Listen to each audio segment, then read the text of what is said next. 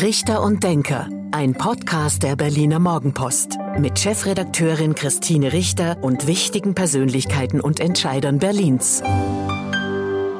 Hallo und guten Tag. Herzlich willkommen zum Podcast Richter und Denker der Berliner Morgenpost. Mein Name ist Christine Richter und ich bin die Chefredakteurin der Berliner Morgenpost. Und heute denkt mit mir Kirstin Bauch, die Bezirksbürgermeisterin von Charlottenburg-Wilmersdorf. Guten Tag, Frau Bauch. Schönen guten Tag, Frau Richter. Danke, dass Sie heute gekommen sind. Genau, erstmal ein großes Dankeschön an Sie, dass wir zu Ihnen kommen durften. Wir nehmen den Podcast heute im Rathaus Charlottenburg auf, an der Otto-Suhr-Allee in Charlottenburg und ähm, sitzen in einem sehr großen Raum, in dem es ein bisschen halt und hoffen, dass man dem Podcast trotzdem gut zuhören kann. Frau Bauch, Neuwahlen in Berlin stehen wahrscheinlich an. Das Landesverfassungsgericht hat in einer mündlichen Verhandlung sehr deutlich gemacht, dass es das für notwendig hält, dass die Abgeordnetenhauswahl und die Bezirksverordneten Versammlungswahlen, also die Wahlen der Bezirksverordnetenversammlung komplett wiederholt werden müssten. Jetzt ähm, berat, berät das Gericht noch und am 16. November soll die Entscheidung fallen. Alle rechnen mit Neuwahlen. Was sagen Sie dazu? Ja, korrekt. Also ähm, erstmal macht das natürlich äh, ein turbulentes Gefühl hinterlässt es erstmal. Ähm, als Verwaltung ist es natürlich die größte Herausforderung, dass jetzt, zumal ja auch diese 90 Tage bis zur Urteilsverkündung jetzt gar nicht ähm, abschließend ausgereizt werden, sondern tatsächlich dann, wie Sie sagten, Mitte November schon vorgezogen werden. Ähm, das stellt uns vor die Herausforderung, noch schneller zu organisieren, ähm, weil äh, das oberste Ziel muss jetzt natürlich sein, dass wir diese Wahlen äh, korrekt und vernünftig und ohne Pannen äh, durchführen können. Das Verfassungsgericht ähm, hat die Verantwortung ähm, vor allen Dingen bei der Senatsinnenverwaltung gesehen. Die Senatsinnenverwaltung wiederum sagt, ja, wir sind ja gar nicht allein verantwortlich für die Organisation der Wahl, sondern das sind auch die Bezirke. Haben Sie im vergangenen Jahr, hat das Bezirksamt Charlottenburg-Wilmersdorf was falsch gemacht? Also erstmal, ich glaube, verantwortlich sind wir alles, genau wie es jetzt auch in der Verantwortung von uns allen, von der Innenverwaltung und von den Bezirken ist. Hilft jetzt niemandem, sich gegenseitig da irgendwie äh, die Schuld zuzuschieben ähm, ob wir was falsch gemacht haben. Also es war unter schweren Bedingungen. Wir hatten ja damals schon äh, Corona und mussten diese Wahl planen. Ähm, es war schwierig, viele Wahlhelferinnen und Helfer zu finden. Ähm, es gab im Vorfeld wirklich viele Schwierigkeiten. Also ich erinnere nur ähm, an die Geschichte, dass ähm, Wahlzettel in den Kisten falsch gedruckt waren. Insofern, ja, es sind Fehler passiert. Die sind ja auch äh, nachgewiesen. Ähm, wer da jetzt konkret die Schuld dran trägt, finde ich irgendwie schwierig. Also ich versuche jetzt eher nach vorne zu gucken und zu schauen, dass wir die Fehler, die wir kennen, äh, so aufarbeiten, dass sie uns auf gar keinen Fall nochmal passieren. Wenn im Mitte November das Urteil fällt, dann bleiben 90 Tage. Spätestens dann muss gewählt werden. Das wäre rein rechnerisch der 12. Februar. Ich vermute, ähm, alle werden den ausschöpfen, diese 90 Tage ausschöpfen wollen. Was müssen Sie in dieser kurzen Zeit dann organisieren? Ja, also wir müssen die den Briefwahl, die gesamte Briefwahl organisieren. Ähm, und das sind, ich weiß gerade nicht aus dem Kopf, ich glaube, es sind 46 Tage. In 46 Tage vor dem Wahltag müssen genau, die Briefe verschickt genau, werden. Genau. Und ähm, das ist jetzt erstmal das Allergrößte, weil das hat man jetzt gar nicht so vor Augen. Viele denken ja immer an den Tag, wo dann die Menschen in Präsenz in die Wahllokale gehen. Ähm, aber nee, es ist eben auch die Briefwahl, die organisiert werden muss. Äh, das stellt uns vor große Voraussetzungen. Aber auch da sind wir jetzt im Grunde genommen schon seit Frühjahr planen wir ja diesen äh, Worst Case ähm, der Neuwahl, auch wenn uns das trotzdem überrascht hat. Ich wollte sagen, überrascht. Sie, haben, Sie haben schon ein bisschen damit gerechnet. Naja, also äh, wenn man äh, planerisch vorgeht und äh, ja nun äh, die Ergebnisse kannte und auch die Fehler kannte, ähm, dann plant man natürlich so, dass man auch den ähm, Extremfall einmal durchdenkt und durchplant. Das haben wir gemacht. Ähm, insofern sind wir schon daran äh, oder damit beschäftigt gewesen zu gucken, wie viele Wahllokale kann man da mehr Kabinen reinstellen, ähm, kann man mehr Briefwahllokale ähm, eröffnen. Insofern, das überrascht uns jetzt nicht komplett. Nichtsdestotrotz reden wir über Menschen, die diese Wahl durchführen. Es ist gar nicht so einfach, die dann auch alle wieder zu bekommen. Und das bedeutet natürlich auch, diese Menschen ähm, können, weil das sind dann eben die Bezirks- oder entsprechend die Landesbeamten, ähm, die dann verpflichtet werden, die können dann in der Zeit andere Tätigkeiten eben nicht machen. Das muss einem einfach klar sein. Das gehört zur Wahrheit dazu. Dann müssen Sie Ihr Bürgeramt de, für die Zeit schließen. also äh, ich hoffe, dass es nicht so schlimm kommt. Ähm, aber natürlich sind ähm, die, die am ehesten diese Tätigkeiten ausführen können, die Menschen, die in den Bürgerämtern arbeiten. Und da wird man schon auch in Abwägungsprozesse kommen, wo man sich überlegen muss, okay, welche anderen Tätigkeiten können in der Zeit nicht durchgeführt werden. Ja. Frau Boch, für Sie war das ja ein großartiges Ergebnis im letzten September bei der Wahl. Sie sind ähm, erste grüne Bezirksbürgermeisterin im Bezirk Charlottenburg-Wilmersdorf geworden. Droht es, dass die Zeit jetzt schon wieder endet? Ja, also äh, Drohnen ist äh, eine interessante Frage, weil es ist viel Spekulation dahinter. Es ist ja nicht ausgeschlossen, dass wir wieder so ein tolles Ergebnis erzielen. Ähm, insofern bin ich da optimistisch. Und es ist ja auch einfach äh, das Wesen der Demokratie, dass eben die Bürgerinnen und Bürger darüber entscheiden, wer die politische Führung dann haben wird. Ähm, aber es schmerzt natürlich, dass man jetzt gerade in die Arbeitsfähigkeit gekommen ist und jetzt wieder ja in so einem man wieder unterbrochen wird einfach in, und in so eine Art Stillstand gerät, weil man ja jetzt doch wieder mit Wahlvorbereitung und auch Wahlkampf beschäftigt sein wird. Also Sie werden jetzt Winterwahlkampf machen? Ja, davon ist auszugehen, ja. Also ich glaube, nach der Terminlage würden wir am 25. Dezember Plakate hängen dürfen. Da freuen sich alle nach Weihnachten. Nichtsdestotrotz, Sie sind jetzt die erste Bezirksbürgermeister, die erste grüne Bezirksbürgermeisterin im Bezirk. Wie waren denn die ersten Monate oder das knappe erste Jahr? Ja, also es war schon spannend und aufregend, weil es für mich ja auch ganz neu war, weil ich eben ja nicht vorher in der Verwaltung tätig war. Insofern habe ich auch ganz viel Neues gelernt. Ähm, es sind äh, viele Termine, viele Aufgaben, viel Verantwortung. Aber was mich am allermeisten beeindruckt, sind diese ganzen vielen motivierten, engagierten Menschen, die ich hier im Bezirk treffe. Ich ich vergleiche das immer so ganz gerne mit diesem Gefühl, wenn ähm, der Frühling kommt, so dieses surrende Geraschel, wenn so wieder Leben nach dem Winter kommt, so fühlt sich das an, wenn man mit den Menschen hier in, im Bezirk über die Vision für den Bezirk redet. Da spürt man halt so diese Energie der Veränderung, die eigentlich in der Luft liegt. Die Menschen wollen was bewegen. Und ähm, ja, das finde ich extrem positiv. Das ist was, was mich antreibt und fasziniert. Verraten Sie doch unseren Zuhörerinnen und Zuhörern nochmal so, welche Erfahrungen Sie haben, weil Sie sind zwar zum ersten Mal jetzt so in der Verwaltung, aber Sie haben natürlich viel politische Erfahrung. Sie haben auch für ähm, Lisa Paus, die jetzt Bundesfamilienministerin ist, früher mal gearbeitet. Erzählen Sie doch mal kurz, wo Sie Ihre Erfahrungen so gesammelt haben. Korrekt, ja. Also ich habe im politischen Bereich schon viel Erfahrung. Ich war viele Jahre die Geschäftsführerin der Grünen, auch hier im Bezirk. Insofern ähm, kenne ich den Bezirk gut und auch schon lange. Ähm, ich habe für Lisa Paus gearbeitet. Sie haben es ja gerade gesagt, die jetzt unsere Familienministerin ist. Ähm, damals war sie noch finanzpolitische beziehungsweise steuerpolitische Sprecherin.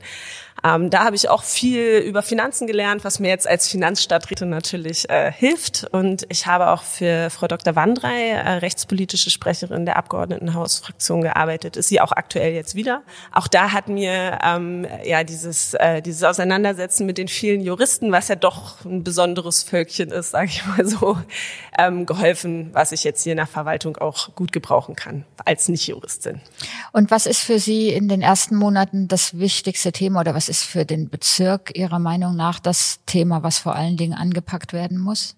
Also es ist und bleibt einfach, ich sage immer, sozial-ökologische Transformation. Also es geht darum, dass man die Klimakrise bewältigt, dass ähm, ähm, Klimaneutralität, Nachhaltigkeit und Diversität versucht wird, so umzusetzen, dass man halt wirklich die Menschen mitnimmt und dass man diesen sozialen Ausgleich schafft. Also es darf nicht so sein, dass dann Preise oder Umstände so in die Höhe gehen, dass man halt den Großteil der Bevölkerung abhängt. Als Innenstadtbezirk haben Sie gerade mit Blick auf Klimawandel oder Klimaresilienz ähm, eine besondere Herausforderung. Es gibt nicht so viele Grünflächen, es gibt sie, aber nicht so viel, wie die Menschen sich das vielleicht ähm, wünschen. Über Mobilität reden wir gleich noch.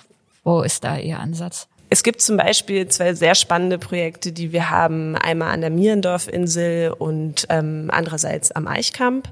Ähm, da haben wir das jetzt geschafft und das hat auch viel mit Bürgerinnenbeteiligung zu tun, dass sozusagen von unten nach oben äh, mitten in der Stadt äh, eine Wärmewende vorangetrieben wird, indem halt ähm, ja die dort quasi autark agieren können und wenn wir so weitermachen, dann haben wir die Chance, dass wir die Wärmewende auch wirklich vorantreiben, was gar nicht so einfach ist. Gerade jetzt, wenn wir mal über Solaranlagen auf Dächern sprechen, wir haben ja oft Probleme, dass wir dann mit dem Denkmalschutz zu tun haben und so weiter. Und äh, was die Grünflächen angeht, ich spare jetzt mal den, die Mobilität aus, wenn die gleich, gleich noch kommt, geht es natürlich darum, ne, wir müssen halt die Grünanlagen schützen, wir müssen halt klimaresiliente Räume schaffen, wo es halt eben auch darum geht, dass man, äh, wenn es immer wärmer wird, sich dort gerade auch im öffentlichen Raum aufhalten kann, wo man halt auch dran denken muss, wie geht es halt den älteren Menschen bei uns im Bezirk. Das sind alles ziemlich große Herausforderungen, ja. Und die Mobilität natürlich auch. Also genau. wir haben da auch ein paar ähm, Fälle, die über den Bezirk hinaus ja ähm, Schlagzeilen gemacht haben, zum Beispiel der Pop-up-Radweg auf der Kantstraße. Kantstraße soll jetzt noch mehr Parkplätze wegfallen. Ähm, sind Sie zufrieden mit der Lösung dort? Also ich, ich bin immer ambivalent, was äh, den, die Kantstraße angeht. Also was ich wirklich großartig finde, ist dieses einfach mal was auszuprobieren weil wir, glaube ich, im politischen Bereich ganz oft ähm, an runden Tischen sitzen und lange diskutieren und dann haben wir vermeintlich die richtige Lösung, dann hat uns die Realität überholt und dann ist sie auch nicht mehr brauchbar. Beim Pop-up-Radweg hat man wirklich gemerkt, dass durch die Umsetzung ja, klar, viele Fehler auch zutage gekommen sind. Ähm, nichtsdestotrotz, wir reden da über Flächengerechtigkeit und die kann man eben in dieser Fläche nur sehr begrenzt herstellen. Also haben wir das temporär gelöst, indem wir gesagt haben, es wird zukünftig so sein, dass halt Lieferzone und Busverkehr und voraussichtlich auch Anwohnerparken sich einfach zeitlich ablöst, ähm, in dem zeitlichen Rahmen, wo es eben am sinnvollsten ist für die jeweiligen Akteure und die Anwohner schon jetzt verzweifeln, weil sie keinen Parkplatz finden und dann sagen, dann muss ich doch auch rausziehen aus dem Bezirk. Also ich würde jetzt nicht sagen, dass äh, ein nicht gefundener Parkplatz dazu führt, dass man den Bezirk äh, mietentechnisch verlassen sollte. Aber wir arbeiten ja parallel auch an der Idee, ähm, dass man die, den Verkehr, den parkenden Verkehr in die umliegenden Parkhäuser ähm, unterbringen könnte was nach den Zahlen, die uns vorliegen, problemlos möglich wäre. Also selbst zu den höchsten Auslastungszeiten ist noch so viel Leerraum, Parkraum zur Verfügung, dass das ginge. Das sind eher technische Fragen, die einen und äh, die einen dann noch so treiben. Wie, wie findet man entsprechend denn diesen Parkplatz und ähm, versicherungstechnisch? Also da, da hängen so ganz viele ähm, Detailfragen noch dran, aber umsatzbar wäre das auf jeden Fall. Und haben Sie eine zeitliche Vorstellung, wann es dann dort an der Kantstraße eben diesen nächsten Schritt geben soll, wann das umgesetzt werden soll? Was meinen Sie mit nächsten Schritt, mit der Na, Lieferzone? Mit, genau. Äh, das müsste jetzt zeitnah passieren. Also wir sind unmittelbar im Austausch mit Sendung VK. Ja. Genau, weil das, da gab es ja noch mal ein bisschen Gerangel zwischen dem Stadtrat, ihrem, also ihres Bezirkes ja. und der ähm, Verkehrs- oder Mobilitätssenatorin. Ja. Genau. Mit Mobilität und Veränderungen und anderer Verkehrsführung hat es auch am Breitscheidplatz und an der Budapester Straße was auf sich. Es gibt auch Pläne über für die Tauentzienstraße oder die Diskussion für die Tauentzienstraße, dass ob man sie ähm, zu einer Fußgängerzone ähm, umwandelt. Wie sehen Sie das? Also ähm, am Breit, äh, bleiben wir mal beim Breitscheidplatz oben. Ähm, da bin ich ja stark mit der Sicherheitsfrage reingegangen, auch gerade jetzt nach der Amokfahrt. Ähm, wir sind da auch in der Einigung mit Sen und VK. Ich also müssen wir wieder erklären, das ist die Senatsverwaltung ähm, für Verkehr oder Mobilitätsverwaltung, wie sie sich jetzt nennt. Also genau, korrekt. Ja, Verzeihung. Ich habe das früher auch immer bemängelt, diese Abkürzung. Jetzt mache ich das auch noch selbst. So ist das, wenn man in der Verwaltung ist. Genau. Also da sind wir gerade auf einem sehr, sehr guten Weg. Äh, da hoffe ich, dass wir zeitnah, aber ich darf da noch keine Details nennen, dann auch ähm, damit in die Öffentlichkeit raus können. Aber das würde ich jetzt an, zu diesem Zeitpunkt gerade nicht tun. Also Sie spannen uns auf die Fol Folter. Ähm, es geht um dann die Neugestaltung, nochmal Veränderung rund um den Breitscheidplatz. Genau, es geht um die, den äh, nördlichen und den südlichen Teil. Also es ginge dann um die ähm, Frage, was passiert unten an der Rankestraße, wo ja auch unter anderem diese Amokfahrt stattgefunden hat. Ähm, und eben auf der anderen Seite, wo es um die Budapester Straße geht. Genau, das ist das eine. Am Townziehen Jetzt haben Sie mich sehr neugierig gemacht. Ähm, eine große Fußgängerzone? Fragezeichen. Eine große Fußgängerzone, was meinen Sie damit? Am Ob ähm, dieser ganze Bereich eine große, also verkehrsberuhigte Zone wird, dass man den Autoverkehr dort rausnimmt? Nee, also wir werden nicht komplett jetzt kurzfristig den Autoverkehr da rausnehmen. Also die, die Grundannahme oder Idee, die uns da leitet, ist oben am, an der Budapester Straße ist ja quasi diese gerade diese gerade Ausspur, wo man beschleunigt auf dem auf dem Platz fahren könnte. Dieselbe Situation hätten wir unten an der Ranke auch nochmal. Und es geht in erster Linie darum, halt die Sicherheitsfrage aufzulösen, dass das nicht mehr möglich ist. Aber eben nicht, indem wir uns da voll verbarrikadieren, sondern indem man, das ist dann wiederum langfristiger gedacht, natürlich die Aufenthaltsqualität dieses Platzes erhält und erhöht was auch dringend notwendig wäre. Ähm, da wir mit der Redaktion der Berliner Morgenpost ähm, viele Jahre am Kurfürstendamm, also in unmittelbarer Nähe des Breitscheidplatz waren, ähm, wissen wir, wovon Sie reden und wünschten, haben uns auch immer gewünscht, eine doch nochmal andere Gestaltung des Platzes, weil jetzt durch diese vielen Poller und ähm, anderen Sicherheitsvorkehrungen, die dort geschaffen sind, die Aufenthaltsqualität eben ja nicht so ist, dass man sie dort gerne was macht. Genau, also das ist jetzt quasi immer noch äh, das Ergebnis, äh, was man dort sieht, was aus der nicht geklärten Sicherheitsfrage seit 2016 resultiert. Und genau davon wollen wir weg. Gut, also sind wir gespannt, ähm, was Sie uns dann bald an Vorschlägen oder Plänen vorstellen, hoffentlich noch vor der, vor der Neuwahl. Hochhäuser. Auch das ist ein Thema, was immer im Zusammenhang mit der City West diskutiert wird, ähm, auch mit Blick auf ähm, Signa und die Pläne ähm, an, an rund um oder in der Nähe des Breitscheidplatzes. Wie stehen Sie zu Hochhäusern? Also erstmal vorweg, ähm, ich habe es ja schon gesagt, oberste Priorität, oberstes Ziel ist Klimaneutralität. Daran muss sich auch jeder Neubau hier messen lassen. Das heißt, oberste Priorität hat immer, welche Baustoffe werden verwendet, ähm, wie werden die Fassaden gestaltet, Solardach etc. Also es geht um nachhaltige Bauweise. Und Was jetzt noch kein Widerspruch zu einem Hochhaus. Nein, das ist. stimmt. Ähm, darauf komme ich gleich noch. Das Zweite ist, ähm, äh, da geht es natürlich auch viel um Nutzungskonzepte. Und tatsächlich finde ich, gerade weil Sie jetzt auch Signa angesprochen haben, wo es dann immer um äh, Debatten ja auch geht und um ja, ich würde auch sagen, harte Verhandlungen, ähm, finde ich, ist einfach ein Fehler, wenn man erst mit solchen architektonischen Fragen kommt und als allererstes über die Höhe spricht. Ähm, ich würde es immer umdrehen, deswegen habe ich als allererstes ähm, Baustoffe und Klimaneutralität genannt, weil ähm, es ist in, grundsätzlich in Verhandlungen, glaube ich, geschickter, wenn man erstmal seine ein, eigenen Prioritäten geklärt hat, bevor man dann in irgendeiner Form Zugeständnisse macht, die man vielleicht nachher nicht mehr zurücknehmen kann. Nochmal, können Sie sich mehr Hochhäuser in der City West vorstellen? Also ich kann mir, also ich finde diese Debatte total wichtig, dass wir sie führen. Und da stellt sich ja die Frage, was heißt hoch? Also wir haben ja Berliner Traufhöre, wir haben jetzt die Debatte am Kudamm, ich glaube, es sind 120, 122 Meter oder so vom Upper West, ich weiß jetzt gerade nicht aus dem Kopf, ähm, oder noch höher, was ja häufig die Pläne sind, wo wir dann über 150 Meter ähm, reden. Ähm, das, also alles, was noch höher ist, finde ich total schwierig. Berliner Traufhöhe ist ja unstrittig, sich an die Umgebung anzupassen, ähm, ist, eine, ist eine andere Frage.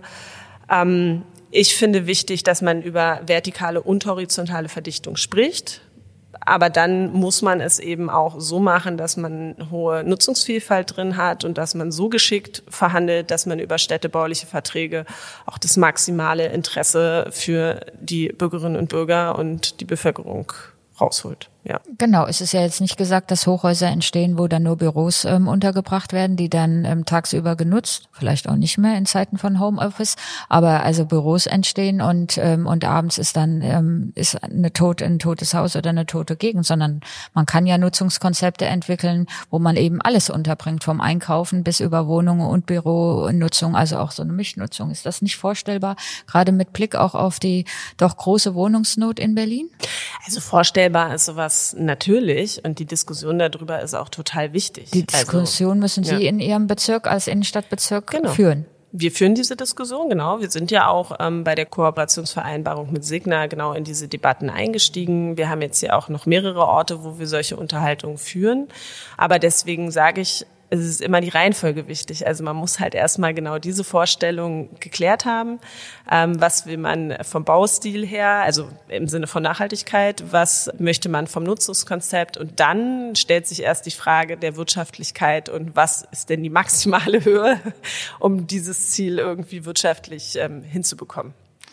Sie haben noch so ein schönes großes Projekt oder Gebäude in Ihrem Bezirk, das Internationale Kongresszentrum ICC genannt, ähm, das seit vielen Jahren leer steht. Sie waren kürzlich mit dem Wirtschaftssenator Stefan Schwarz vor Ort und haben sich das Ganze mal angeguckt. Es scheint so ein Lieblingsprojekt von ihm zu sein, dass er das eine Lösung haben will, dass er das wiederbeleben will, mit was auch immer. Und was wollen Sie? Ja, also das war tatsächlich ein sehr schöner Termin, weil ähm, Herr Schwarz und ich, glaube ich, dieselbe Leidenschaft äh, für dieses äh, Objekt oder Projekt äh, teilen. Er hat, das fand ich ein total schönes Bild, er hat gesagt, er möchte das ICC wieder wach küssen.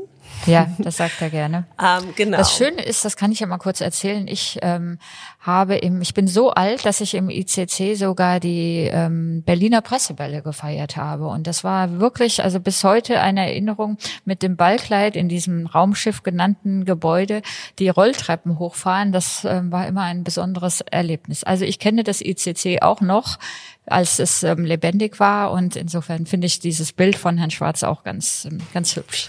Genau. Und ähm, ja, also wir wollen das wieder zum Leben erwecken, aber was er mit diesem Bild des Kusses im Grunde genommen ja impliziert hat, ist dieses, dass es nicht von Anfang an alles äh, klar sein muss und perfekt sein muss, sondern dass man eben ähm, Konzeptverfahren haben wird, aber dass es sich auch einfach entwickeln muss. Also und es ist ja ja ähnlich wie bei dem ersten Kuss mit der mit der neuen Liebe. Es ist halt am Anfang nicht perfekt, aber das Grundgefühl muss passen und ich glaube, das hatten wir, als wir da im ICC waren waren. Wir waren einfach ähm, sehr schnell einig, das geht um die Öffnung für die Stadtgesellschaft, es geht um Kunst, es geht um Kultur. Ähm, ich persönlich bin ja ganz stark am Parkhaus des ICCs ähm, interessiert. Ich weiß nicht, ob Sie da mal oben waren. Da haben Sie einen unglaublichen Blick über die Stadt und dahinter ist so ein richtiger Lost Place. Da ist so eine Champagnerbar noch, äh, die da ist. Also wenn ich mir vorstelle, dass man da oben so Urban Gardening ähm, hinbekommt, dass da auch ähm, man kann von oben dann runter gucken da ist noch der Parkbereich, aber wenn man das künstlerisch, ähm, äh, der Parkplatzbereich, wenn man das künstlerisch gestalten würde und dort ähm, Sportveranstaltungen, Tanzveranstaltungen sind, wenn man auch die Messebesucher, die ja im Moment immer in den Ostteil der Stadt dann zur Aftershow-Party gehen, wenn wir da eine Location hätten, wo die bei uns bleiben. Und ähm, ich glaube, das fehlt einfach auch ähm, im Westteil der Stadt und so ein cooler Ort. Genau, ich sage immer, es ist so ein bisschen edgy, muss halt auch äh, Charlottenburg-Wilmersdorf sein, um halt dieses Pendant ähm, zu Friedrichshain-Kreuzberg oder so auch dann hinzubekommen. Und das kann ich mir da perfekt vorstellen. Das Problem ist, es muss irgendjemand finanzieren. Genau, deswegen sagte ich gerade, also wenn man das tatsächlich als ähm, als ähm, ja, ich sag jetzt mal Party-Location ist ein bisschen zu despektierlich, weil das wäre ja viel mehr, wenn man da oben wirklich mit Urban Gardening und Stadtgesellschaft was macht und Kunst und Kultur. Also ich rede jetzt mal nur vom Parkhaus. Da wäre es finanzierbar, da bin ich mir sicher, weil alleine durch diese, ähm, wenn man das halt öffnen würde und dort feiern könnte in der Zwischennutzung, ähm, lässt sich das finanzieren. Was das ICC angeht, ist das tatsächlich, das ist sozusagen die böse Frage, weil ähm, wir schaffen das halt von der öffentlichen Hand her nicht alleine zu finanzieren. Ja, Dafür weder, ist der, weder Senat noch ja. der Bezirk und das ist ja das Problem, warum genau. es auch seit vielen Jahren ja, leer steht. Der Sanierungsstau ist viel zu hoch. Aber ich glaube, also erstens mal muss das jetzt kein ähm, Unternehmen sein, was unglaublich viel Geld abwirft. Ich glaube, da sind wir schon einig, dass ich das nur irgendwie tragen muss finanziell. Ähm, ich persönlich denke immer, die Gaming-Branche beispielsweise ist so eine Branche, von der ich glaube, dass die ähm, das Kapital hätte, um so ein Gebäude zu sanieren. Aus dem ICC ein großes Spielcasino zu machen? Nein, das überhaupt nicht. Oh Gott, oh Gott, das ist was ganz anderes, sondern das ist E-Sport. Also die sind zum Teil da ja auch schon drin. Ähm, und dafür wären Teile der Räume natürlich auch geeignet, um sie für sowas zu nutzen. Das ist eine Vision für das ICC und fast schon das Ende dieses Podcasts. Ähm, aber zum Abschluss, ähm, Frau Bauch, gibt es immer ein beliebtes Spiel, nämlich zehn Sätze zu Berlin und zu Ihnen, die Sie bitte spontan vervollständigen, damit unsere Zuhörerinnen und Zuhörer Sie noch ein bisschen besser kennenlernen. Auf Okay. los geht's los. Alles klar. An den Berlinern mag ich. Ähm, die Direktheit und Klarheit, mit der sie kommunizieren. Die City West ist cool, weil Die City West ist cool, weil sie eine Mischung hat aus schick und äh, trotzdem irgendwie was von diesem dirty Touch, den Berlin so ausmacht hat. an den Berliner Grünen schätze ich. Ähm, dass man unglaublich intensiv und hart diskutieren kann. Mein Lieblingsort in Berlin ist Also privat, ganz Berlin, immer da, wo meine Familie ist, aber ähm, im Bezirk ist es tatsächlich ähm, das, was wir gemeinhin als Westkreuzpark bezeichnen. Oben an der Rönnestraße gibt es da so eine kleine geheime Tür. Frauen in der Politik haben es. ähm, werden zwingend gebraucht, ähm, haben es, ich würde nicht sagen schwerer oder leichter, sondern sind einfach angekommen, würde ich sagen. Meine Freizeit verbringe ich am liebsten. Na, mit meiner Familie, ganz klar. Kennenlernen würde ich gerne einmal. Ähm, ich habe einen starken Hang zu spirituellen Büchern und ich würde gerne mal Sadhguru kennenlernen. Die aktuellen Krisen, Corona, Ukraine-Krieg, ähm, aber natürlich auch die Klimakrise. Die aktuellen Krisen lehren uns. Dass man ganz viel an sich selber arbeiten muss und ich finde, dass man niemals den positiven Blick äh, verlieren darf, weil uns das ganz viel Kraft und Chance gibt, die Zukunft zu gestalten. Das darf man nicht aus den Augen verlieren. Mein Vorbild ist Mein Vorbild sind ein Stück weit junge Menschen, weil die noch diese Authentizität und Frische haben, wie sie mit Menschen und äh, mit Bewertungen umgehen. Das finde ich immer wieder beeindruckend. Das verliert man als erwachsener Mensch so ein bisschen. und schon der letzte Satz vom Berliner Senat wünsche ich mir. Mehr Flexibilität, was äh, Umsetzung angeht, gerade bei Förderprogrammen und ähm, Sonderprogrammen. Wir müssen einfach schneller handlungsfähiger werden, gerade um auf die Krisen reagieren zu können. Vielen Dank, Frau Bauch. Das war der Podcast Richter und Denker der Berliner Morgenpost. Mein Name ist Christine Richter. Ich bin die Chefredakteurin der Berliner Morgenpost. Und heute hat mit mir gedacht Kerstin Bauch, die Bezirksbürgermeisterin von Charlottenburg-Wilmersdorf. Ganz herzlichen Dank, dass ich dabei gewesen sein durfte. Hat sehr viel Spaß gemacht. Dankeschön und tschüss. Das war Richter und Denker. Vielen Dank fürs Zuhören. Schalten Sie nächste Woche wieder ein zu einer neuen Folge mit Berliner Morgenpost Chefredakteurin Christine Richter.